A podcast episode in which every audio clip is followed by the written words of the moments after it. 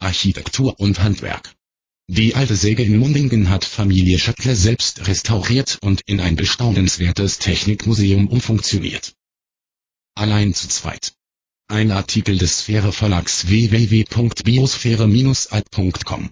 Wissen Sie schon, was Sie einst im Ruhestand tun werden? Das Ehepaar Schöttler aus Engen wusste es. Nicht weit vom Geburtsort von Karl Schöttle stand noch die alte Säge oberhalb von Mundingen an der Straße von Untermarchtal her. Sie war 1931 als kleine Hütte mit einer Gattersäge darin erbaut und mehrere Generationen lang als Holzsäge für den Bedarf der umliegenden Dörfer bis ins Jahr 1987 betrieben worden. Dann mangels Nachfrage und, weil die Sägerei auch nicht mehr recht lohnte, aufgegeben worden. Inzwischen war sie ziemlich heruntergekommen und verfallen. Ursprünglich hatte ein draußen vor dem Untergeschoss vorgesetzter Landsbulldog über einen langen Treibriemen das Gatter angetrieben.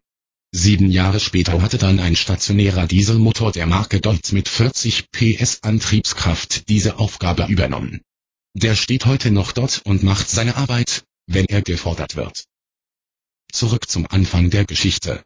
Der Karl Schöttler muss, wenn man seine Lebensgeschichte anhört, schon mit Gabelschlüssel und Ölkanne in der Hand geboren oder zumindest aufgewachsen sein. Er hatte dann Landmaschinenschlosser gelernt und war später viele Jahre tätig im Werk Kessbauer in Ulm, hatte irgendwann angefangen, die Gattung Ackerschlepper und so manch anderes Gerät zu sammeln. Da kam die leerstehende Säge in Mundingen als neuer Mittelpunkt für diese Leidenschaft gerade recht. Ab 1993 wurden sechs Jahre lang allein oder gelegentlich mit Hilfe von Freunden Fundamente und Grundmauern gesichert, Gebälk und Böden saniert, ein Dach in Ordnung gebracht, eine Zwischenbühne zum Ausstellen von bäuerlichem Kleingerät eingezogen, Treppen dorthin und ins Untergeschoss zum Antriebsaggregat und den Transmissionen eingefügt, Anbauten für andere sehenswürdige Ausstellungsstücke angefügt, Nebengebäude für die alten Dieselrösser und einige historische Dreschmaschinen errichtet.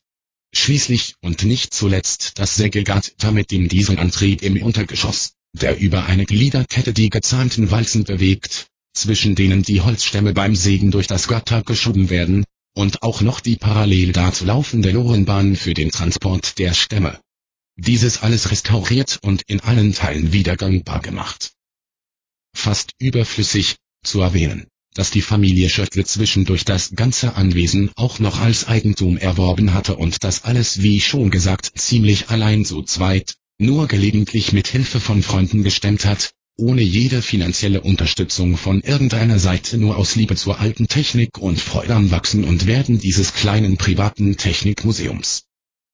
Wer also Lust hat, zu schauen, wie eine solche Säge funktioniert, wie Geräte aussehen, die die Sägezähne des Gatters oder die einer Bandsäge Zahn um Zahn automatisch alleine schärfen, oder wer manch altvertrautes Gerät aus Haus und Hof unserer Großeltern wiedersehen möchte, ist hier herzlich willkommen und bestens aufgehoben.